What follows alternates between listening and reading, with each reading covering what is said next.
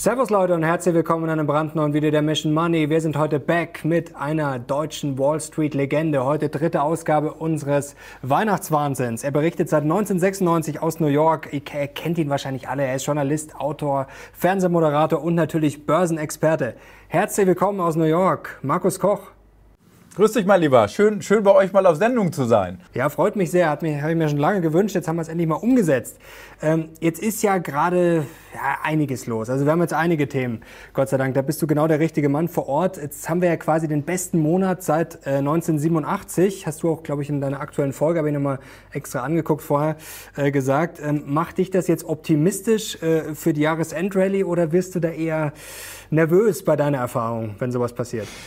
Also ähm, das Einzige, was mich stört, ist, dass, so, dass alle mittlerweile unglaublich bullisch sind. Und das signalisieren selbst die einfachsten Indikatoren mittlerweile. Der CNN Fear und Greed Index zum Beispiel ist ja fast bis zum Anschlag mittlerweile bullish. Und die Bitcoin wieder bei 18.000, 19.000 Dollar, alles ne? mega, mega. Und Tesla 43 Prozent plus.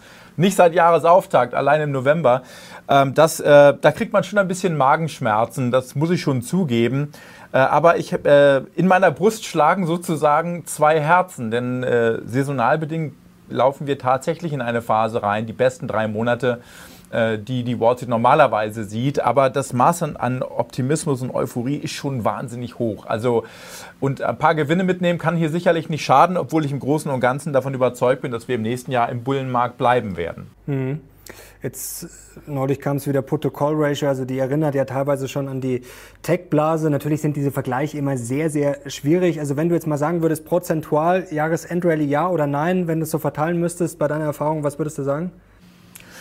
Also, why not? Ja, die Frage ist, wo? Äh, und äh, deshalb, also ich will versuche mich jetzt hier nicht rauszureden, aber es ist ja tatsächlich so, dass die Frage wirklich ist, wo? Denn äh, ich glaube, der große Fehler ist, sich den Index selber anzuschauen. Wenn du jetzt sagst, naja, sehen wir im S&P jetzt noch eine Jahresendrallye? Die Frage ist, wo sehen wir es denn? Ich würde mal vermuten, dass der Tech-Sektor, die Momentumwerte ins Jahresende wieder kommen werden dass äh, wieder ein bisschen Kapital dahin zurückfließt, äh, zumal A, die Wirtschaftsdaten jetzt doch ein bisschen enttäuscht haben und zum anderen, weil die ganzen Value- und zyklischen Sektoren natürlich auch gelaufen sind wie Nachbars Lumpi. Ich meine, der Energiebereich, 43 Prozent im Plus im November im Durchschnitt. Klar, wir sind immer noch 23 Prozent im Minus fürs Jahr.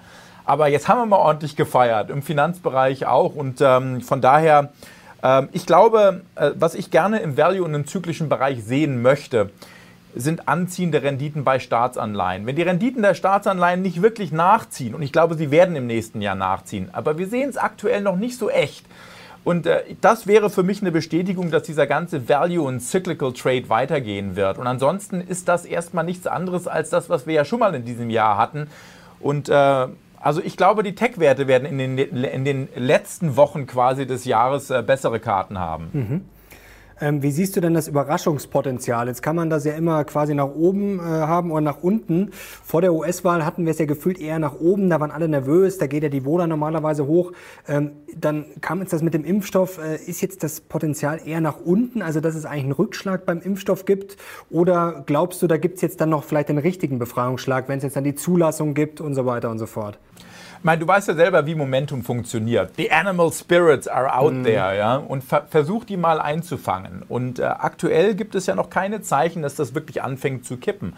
Deshalb sind auch diese ganzen Indikatoren, die Euphorie signalisieren, äh, nicht unbedingt Timing-Indikatoren, denn das kann durchaus noch eine, eine Weile anhalten. Ne? Ähm, äh, schwer zu sagen, ja. Also, was mich überrascht, und jetzt wirst du lachen, ist, dass es eigentlich in diesem Jahr so wenige Dinge gab, die nicht wirklich überraschend waren. Denn ähm, ich meine, du kannst selbst ähm, äh, bei Covid anfangen und sagen, okay, war es jetzt überraschend, dass es von China in, in die Welt gegangen ist? Äh, eigentlich nicht. War es überraschend, dass es uns so stark ergriffen hat? Ja. Aber ansonsten geh mal einzeln durch die Schritte durch. Ähm, ist es überraschend, dass die Wirtschaft im März, April eingebrochen ist? Nee, weil wir haben sie ja selber runtergefahren. Ist es überraschend, dass die Notenbanken und die Fiskalpolitik dagegen gehalten hat? Ist auch nicht überraschend, war doch nur logisch, dass sie dagegen halten müssen. Ist es überraschend, dass die Wahlumfragen versagt haben? Nee, die Wahlumfragen haben 2016 auch schon versagt. Ist es überraschend, dass Trump nicht gehen will? Ist auch nicht überraschend, war eigentlich logisch, dass Trump nicht gehen will. Wahrscheinlich müssen wir ihm ein Spielzeug-weißes Haus bauen, damit er so tun kann, dass er weiter Präsident bleibt. Also ist es überraschend, dass ein Covid-Impfstoff gekommen ist. Und da kann ich nur die Webseite Good Judgment empfehlen, die Super Forecaster sozusagen, mhm. die ja schon vor Wochen gesagt haben, die Wahrscheinlichkeit, dass wir Anfang kommenden Jahres bis in den April, Mai genügend Impfstoffe haben werden, die äh, mindestens für 25 Millionen das war jetzt nur auf die Amerikaner bezogen, in den USA äh, vertrieben sein wird, ist hoch. Und das ist auch so gekommen wie erwartet. Und von daher ähm, die Ironie ist rückblickend natürlich, kann man alles argumentieren, aber rückblickend ist es tatsächlich so, dass einfach viele Sachen gar nicht so unglaublich überraschend waren. Und der einzige Punkt, der mich wirklich stört, Mario, ist, dass wir im nächsten Jahr uns alle so wahnsinnig einig sind. Es ist egal, mit wem man redet, es soll weiter aufwärts gehen, der Dollar soll sinken, die Renditen sollen steigen, Value und Cyclicals sollen laufen. Und das ist der einzige Punkt, der mich stört. Dass die Wohler vor der Wahl hochgeht, das haben wir auch äh, vorher alle besprochen. Immer. Ist ja auch ein Klassiker, ist eigentlich auch genauso gekommen oder ähnlich gekommen, wie es zu erwarten war. Ähm, wie ist denn jetzt das Sentiment? Das würde mich mal interessieren. Du bist ja da vor Ort, sprichst mit vielen Leuten an der Wall Street. Also jetzt haben wir vor kurzem gehört, die Hedgefonds sollen angeblich so long sein wie schon seit Jahren nicht. Auf der anderen Seite heißt dann auch wieder, es stehen doch viele an der Seitenlinie. Ähm, wie ist denn jetzt die Realität wirklich? Also wenn man jetzt mal sich die großen Jungs, die Sperrenjungs anschaut und jetzt nicht die Robin Hood Trader, wie ist denn das Sentiment? Da ist da wirklich Gier und wie stark sind die denn wirklich investiert? Das ist natürlich immer die Frage, was Realität ist. Deine Realität, Mario, kann eine ganz andere sein als meine persönliche Realität. Mhm. Ja? Deshalb glaube ich, dass, es, dass man äh, das nie schwarz-weiß sehen kann. Und äh, ich muss mal ein bisschen schmunzeln, in Amerika sitzend nach Deutschland rüberschauen. Ihr habt ja in Deutschland ein relativ skurriles Umfeld. Äh, bei euch laufen die Crash-Gurus durch die Gegend, die jahrelang sagen, wir werden alle sterben. Das ist ein wirklich deutsches Phänomen. Ne? Also in den USA würde kein Crash-Guru so viele Abrufzahlen haben bei YouTube wie bei euch in Deutschland. Äh, das Schöne ist, wenn man Angst hat, äh, braucht man halt nichts tun, nicht wahr? Äh, und dann sitzt man da und sagt, ja, also Hauptsache abgesichert. Ne? Ähm, und auf der anderen Seite hast du die, die sagen, wir kriegen einen säkulären Bullenmarkt. Und wenn man sich das Umfeld anschaut, würde ich eher auf zweites tippen. Und ja, die Sentiment-Indikatoren, du hast es ja selber gesagt, Put-Call-Ratio, Fear und Greed Index, äh, die Cash Levels in Aktienfonds insgesamt sehr niedrig. Ähm, also wir sehen schon in vielen Bereichen, dass äh, Sentiment ausgesprochen optimistisch ist. Und wir sehen es ja auch bei Einzelwerten. Die Marihuana-Aktien laufen bis zum geht nicht mehr. die ganzen E-Mobility-Aktien gehen durch die Decke bis zum geht nicht mehr. Und das sind schon Zeichen von Übertreibung. Das muss man ganz klar sagen. Ich bin ein, ein, auf einen Punkt gespannt. man darf eins nicht unterschätzen. Äh, gerade weil der Aktienmarkt so unglaublich gelaufen ist, werden wir zum Jahresende eine Rebalancierung der großen Portfolien sehen. Ne? Die großen Pensionskassen, äh, die Balance-Fonds müssen ihre 60-40 Gewichtung wiederherstellen. 60 Prozent Aktien, 40 Prozent Bonds. Und weil Aktien so unglaublich stark gelaufen sind, äh, kann hier noch mal richtig Verkaufsdruck in den Markt reinkommen. So, ich würde mal schätzen, in die zweite Dezemberhälfte hineingehen. Und bis dahin haben wir nach wie vor viele positive Faktoren. An diesem Dienstag wird äh, Biden seine, sein Wirtschaftsteam melden. Wir haben die Zentralbanken, die Federal Reserve und die EZB Mitte Dezember. Ähm, für mich ist es eine Sektorenfrage. Vergesst den Index, schaut euch die Sektoren an. Vergesst die Bewertung im Index insgesamt, schaut euch die Bewertung der einzelnen Unternehmen an. Ich glaube, man muss im nächsten Jahr wesentlich tiefer und wesentlich genauer hinschauen. Mhm. Ich habe da gerade ein bisschen Kritik rausgehört an den Crash-Propheten. Die ist ja auch, wenn man sich die letzten Jahre mal anschaut, mehr als berechtigt.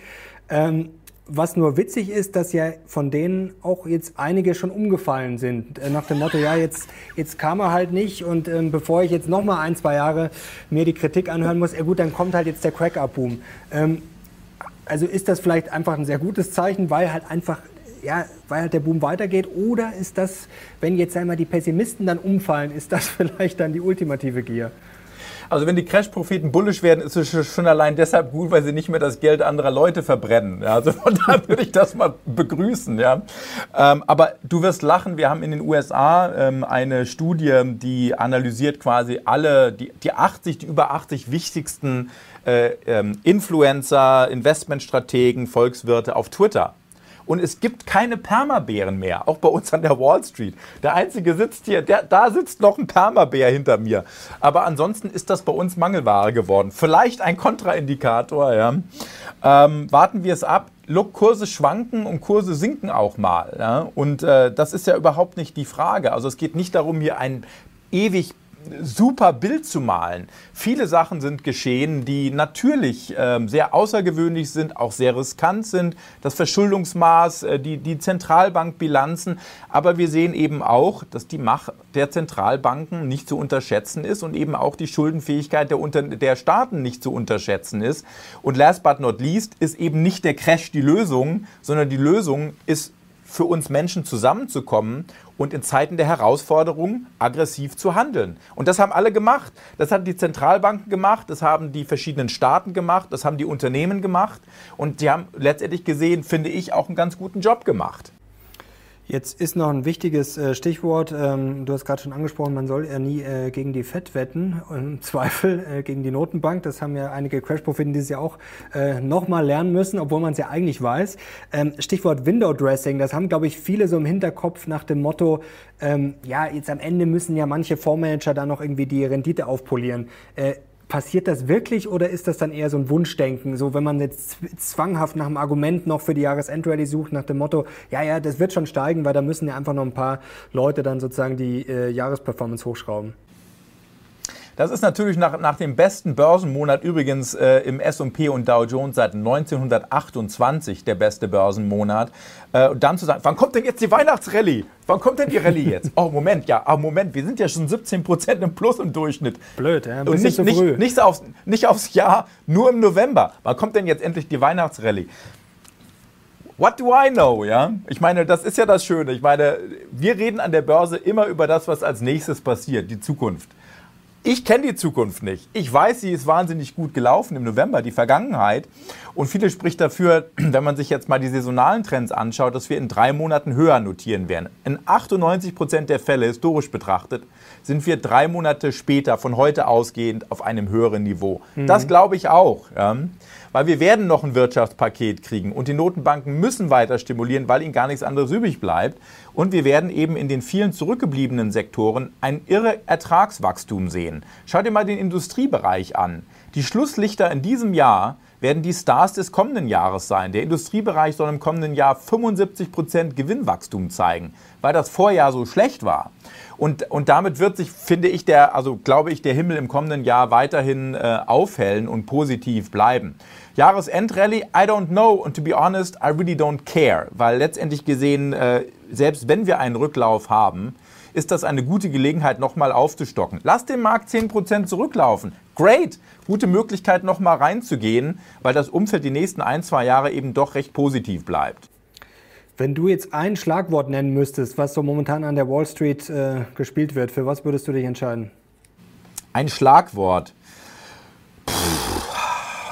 Irrsinn, ja. Irrsinn, das ist schön. Irrsinn ist eigentlich das richtige Wort. Es ist alles der ganz normale Wahnsinn.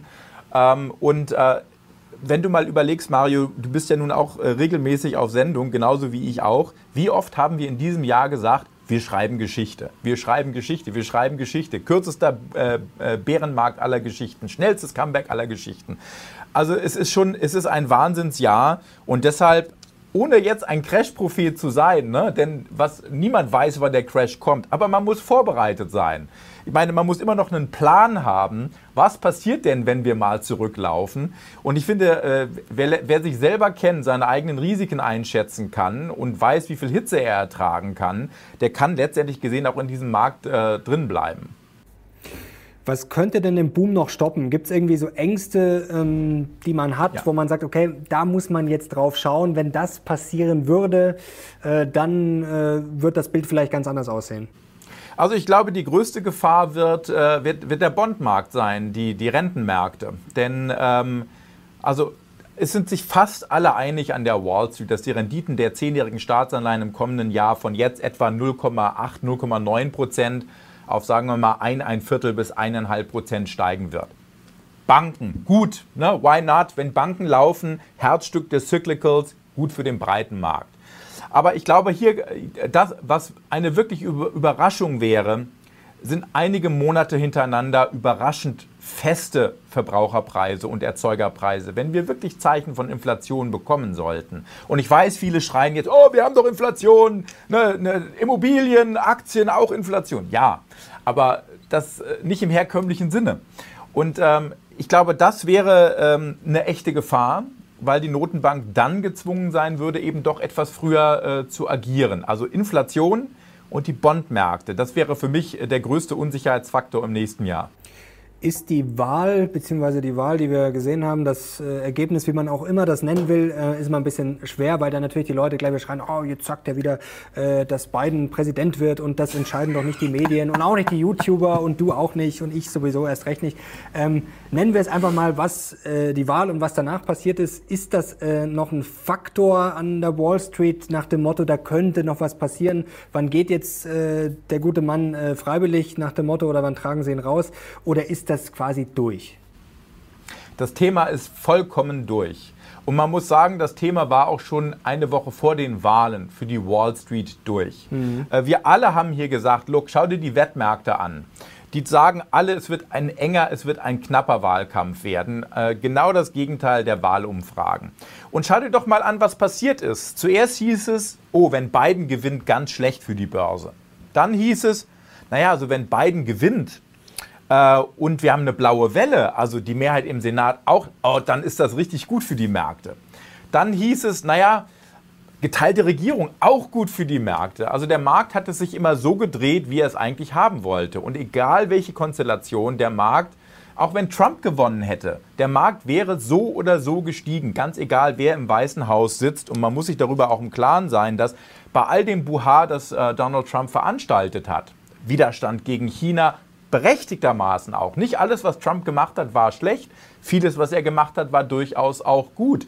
Aber wenn man das jetzt, wenn man mal einen Schritt zurückgeht, schau dir an, was der Aktienmarkt unter den Demokraten und unter den Republikanern gemacht hat. Die Differenz ist so klein, dass es wirklich kaum einen Unterschied ausmacht. Ich glaube, jeder Fondsmanager und jeder geübte Investor wird dir bestätigen, dass es letztendlich gesehen gar nicht so sehr auf die Politik als Rahmen ankommt, sondern immer auf die Unternehmen selbst. Wie viel Gewinnwachstum, Marktanteile, Bilanzqualität, egal in welchem Land Sie sitzen. Ne? Wenn ein Chiphersteller einen Marktanteil hat, der dominant ist, dann ist es vollkommen egal, ob der in Taiwan sitzt oder ob er in den Vereinigten Staaten sitzt. Und ich glaube, das ist für mich das Fazit des ganzen Themas. Mich freut vor allen Dingen eins, ähm, wir können endlich mal etwas weniger über Politik berichten, weil jeder hat die Möglichkeit gehabt, in den letzten vier Jahren einfach abzuschalten. Wir mussten jeden Tag über diesen Irrsinn berichten. Ich saß in einem Nachrichtenraum mit 40 Journalisten aus der ganzen Welt und immer wenn wir da gesessen haben, sagen, holy shit, jetzt ist das Epizenter des Wahnsinns erreicht, wurde nochmal ne, was draufgesetzt.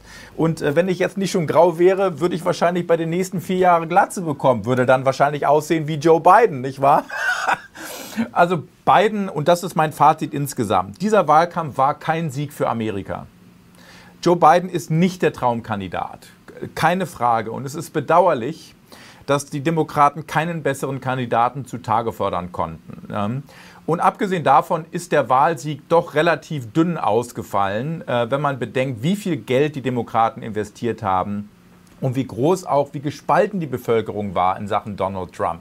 So gesehen hat für mich die Gesellschaft insgesamt verloren. Ich hoffe aber, ich hoffe, äh, dass wir zumindest unter beiden äh, eine Politik sehen werden, die wieder etwas mehr vereint, auch was Europa betrifft. Mhm. Wie siehst du dieses Thema mit den äh, Tech-Aktien und oder Amazon und Co? Ähm, es wird ja immer wieder diskutiert nach dem Motto, ja, jetzt gerade wenn dann die Demokraten dran sind, ähm, jetzt gab es ja diese Blue Wave nicht so, wie es befürchtet wurde. Man muss jetzt mal sehen, wie sich das entwickelt natürlich. Aber man hofft ja auf diesen Gridlock, äh, beziehungsweise hat den ja quasi eingepreist, mehr oder weniger.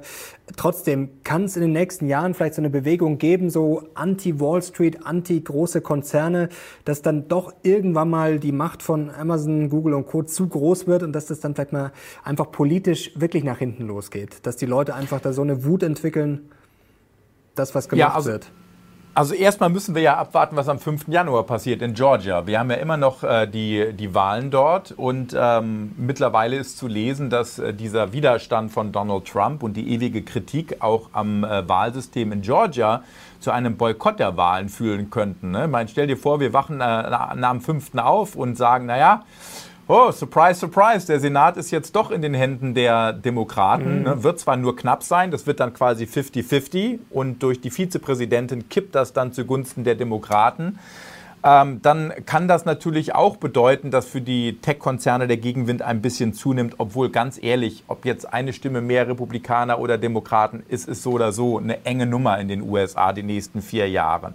Ähm, ich glaube, dass es regulatorisch notwendig ist, bei den äh, großen Tech-Konzernen genauer hinzuschauen. Mhm. Ich glaube, wenn eine neue Technologie äh, entsteht, und so neu ist die Technologie ja nun nicht mehr, die da ist, dann äh, ist auch äh, eine regulatorische Notwendigkeit da. No question about that. Und deshalb glaube ich, wird dieses Thema auf alle Ewigkeit bleiben und sich auch zuspitzen. Man muss sich nur vor Augen halten, dass äh, solche Verfahren und solche Prozesse sehr, sehr langwierig sind. Damit muss sich für nichts für Google über Nacht ändern und auch nicht für Apple. Und jetzt gehe ich mal einen Schritt weiter. Stell dir mal vor, Amazon würde sich morgen hinsetzen und sagen, hey, wir sehen es ein, wir werden jetzt äh, das Amazon aufspalten in verschiedene Segmente. Du als Aktionär sitzt dich da und sagst, wunderbar, an mich will ich bei allen gerne dabei sein, weil das Unternehmen möglicherweise in Einzelteilen viel mehr wert ist als in der Gesamtheit ja, gesehen. AWS also zum Beispiel. AWS wäre wahrscheinlich zum Beispiel. der. Ja der, Cl der Cloud-Bereich zum Beispiel. Ja? Und ähm, von daher sehe ich das jetzt nicht so kritisch und ich glaube, gerade wenn man in Europa äh, sitzt, muss man sich immer vor Augen halten, dass diese sogenannten auch Punitive Damages, das sind alles Mega-Zahlen, die in den Raum geworfen werden. Was dann tatsächlich gezahlt wird, das steht oft auf einem ganz anderen Blatt. Aber wenn, wenn ich das noch kurz erwähnen darf, mhm. ich glaube, die, die, die viel größere Herausforderung vom Tech-Sektor ist eine ganz einfache. Der einzige Bereich, der in diesem Jahr funktioniert hat, war der Tech-Sektor. Aus, aus gutem Grund. Aktienrückkäufe liefen, äh, wir haben ähm, gute Bilanzen, mega Wachstum. Und das wird ihm im nächsten Jahr aber zum Verhängnis werden. Vorjahresvergleiche werden katastrophal schwer zu schlagen sein, ab dem zweiten Quartal. Äh, und da, da, also das wird eine sehr hohe Messlatte sein, die die Tech-Konzerne hier schlagen müssen bei einer zugleich noch sehr hohen Konzentration in Tech-Aktien. Also da bin ich gespannt. Mhm. Bedeutet aber auch, dass das Umfeld erst ab dem zweiten Quartal wirklich schwieriger wird. Mhm. Also könnte diese Sektorrotation jetzt sei mal aus den klassischen Corona-Aktien raus vielleicht noch weitergehen? Ja, äh, glaube ich schon. Ich finde, dass Goldman Sachs hier find, eine, eine sehr, ganz gute Balance gefunden hat. Goldman sagt also, zyklische Aktien Value, äh, aber eben auch durchaus Tech. Man muss eben nur genauer hinschauen, weil es durchaus auch viele Tech-Werte gibt, die immer noch ganz gut bewertet sind. Nur glaube ich, dass eben diese Indexbetrachtung nicht mehr so einfach sein wird äh, wie äh, in, in, den letzten zwölf Monaten. Und wir haben es ja schon gesehen in diesem Jahr, ähm, äh, dass äh, man mittlerweile schon etwas genauer hinschauen muss. Mhm. Jetzt hast du vorher gerade schon ein Schlagwort Europa gebracht und du hast auch schon gesagt, ja, in den USA hätten, äh, so wie in Deutschland das läuft mit den Crash-Propheten, äh, die hätten niemals so viele Aufrufe. Ähm, wie ist denn der Blick jetzt einmal von Amerikanern, von der Wall Street auf Europa und auf Deutschland? Denn wenn man hier ist, teilweise, wenn man gerade natürlich jetzt bei YouTube unterwegs ist, man hat ja teilweise das Gefühl, wir hätten hier gerade, äh, wir wären gerade nach dem Zweiten Weltkrieg, ähm, die Leute würden hier auf der Straße sterben und äh, also der Widerstand wird ausgerufen, natürlich nur von sehr speziellen Leuten, aber ähm, wie ist denn da der Blick von außen? Lacht man da drüber und sagt man, die, die, die haben sie nicht mehr alle oder wie ist das? Nein, also ich glaube, das, ist ja das Schöne, wenn man an der, äh, am Finanzmarkt arbeitet, äh, dass äh, der Finanzmarkt sehr wohl weiß zwischen der Headline, der Schlagzeile und dem, was wirklich passiert. Der Markt weiß das zu unterscheiden. Und ähm, wir sehen ja mittlerweile auch, dass die Covid-Zahlen in äh, die neuen Fälle an Covid in Europa zurücklaufen. Äh, und ähm, ich habe auch in meinen Streams immer wieder betont, Guys, macht nicht den Fehler. Das, was wir aktuell sehen, ist nicht mit März, April zu vergleichen einen Lockdown im Stil vom März, April wird es weder gesellschaftlich geben noch wirtschaftlich geben, weil, weil es die Konjunktur nicht aushält. Und ja, wir haben Restriktionen, die vereinzelt wehtun äh, und niemand sitzt gerne zu Hause. Ähm, äh, bei uns in Amerika spiele ich mit meiner Tochter immer Panic Room. Da musst du einen Code finden, um rauszukommen. Hätte jetzt auch nicht gedacht, dass ich in einem Panic Room leben würde in diesem Jahr. Aber wir hoffen, dass es nächstes Jahr besser wird. Aber nochmal Spaß zurück, äh, beiseite. Das konnte man, das, was wir jetzt erleben, kann man mit März, April nicht vergleichen. Die Börse preist immer die Zukunft mit ein. Äh, und es werden sicherlich nicht alle Menschen äh, sich impfen lassen. Auch das steht äh, außer Frage. Und es gibt immer noch viele Fragezeichen. No question. Aber der Weg zu einer Besserung ist eingeleitet. Und ich glaube, dass auch deshalb diese Meldungen aus Europa nicht so stark äh, belastet haben wie jetzt noch im März, April. Außerdem ist der Frühling auch nicht mehr. Das ist die einzige Garantie, die wir beide heute Abend wirklich geben können oder heute. Der Frühling kommt. Der kommt auf jeden Fall. Und Europa fundamental, denn da sagen ja die einen immer, Europa ist ja gefühlt seit Jahren schon günstig bewertet, wenn man das jetzt fundamental sieht. Auf der anderen Seite kann man natürlich auch sagen, ähm, technologisch schon ein bisschen zurück, also nicht nur hinter den USA. Ich meine, wir haben natürlich hier kein Amazon, kein Facebook, kein Apple, auch schon gefühlt äh, von China ein bisschen abgehängt. Also wie blickt man da an der Wall Street auf Europa? Also Chance oder eher so abgewirtschaftet? Ach, naja, also ich meine, ähm, äh, Europa ist halt Europa. Ja? Europa, das, was Europa wunderschön macht, die Tatsache, dass wir so viele unterschiedliche Kulturen haben. Ne? Du fliegst eine Stunde, tolles Essen, ne? alles ist anders. Das macht Europa, dieses Konstrukt natürlich auch schwierig. Äh, ich würde aber sagen, auch aus der amerikanischen Perspektive, dass Europa wesentlich agiler war im Umfeld der Covid-Krise, zum Beispiel im Vergleich zu der Finanzkrise. Mein Gott, was wurde damals diskutiert? Ne? Patient war tot, bis endlich mal gehandelt wurde. Und dieses Mal war es wirklich so, dass man vereint gehandelt hat. Die Amerikaner ein bisschen aggressiver als die Europäer, aber nichtsdestotrotz auch Deutschland hat gehandelt, als es notwendig war. Auf der fiskalpolitischen Seite und bei der EZB sowieso. Jetzt haben wir den europäischen, äh, diesen Covid-Fonds, der zieht sich natürlich hin. Da sagt der Ami, naja, ist halt Europa. War letztendlich gesehen zu erwarten. Aber ähm, insbesondere die Tatsache, dass sich Chinas Konjunktur erholt, ähm, und ähm, dass wir insgesamt eine synchrone Wirtschaftserholung sehen dürften im kommenden Jahr, weil wir natürlich auch von niedrigen Niveaus kommen. Davon sollte insbesondere auch die deutsche Wirtschaft äh, profitieren, die immer noch sehr stark auch automobil- und industrielastig ist und somit eben auch sehr exportlastig ist. Mhm. Jetzt zum Abschluss würde ich gerne noch wissen und sicherlich auch die Zuschauer, wie investiert denn Markus Koch äh, persönlich?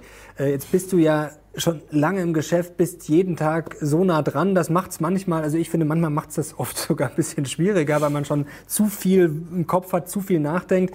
Äh, bist du jetzt grundsätzlich bei Einzelaktien unterwegs oder bist du mittlerweile auch eher schon, dass du sagst, ja, ich packe einfach viel in ETF und mache Einzelaktien noch eher so als Beimischung?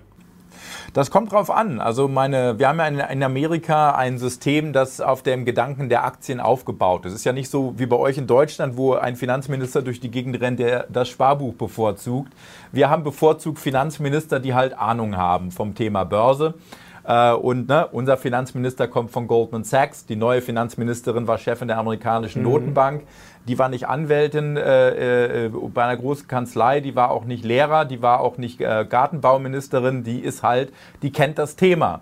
Und ähm, von daher ist unser gesamtes System, auch das Retirement-System, auf dem Gedanken der Aktie aufgebaut. Will heißen, meine Tochter zum Beispiel hat Abgeburt an einen Aktiensparplan, der steuerlich begünstigt ist vom Staat. Da geht jeden, jeden Monat Geld rein und das wird aggressiv investiert nur in ETFs und Fonds. Mhm.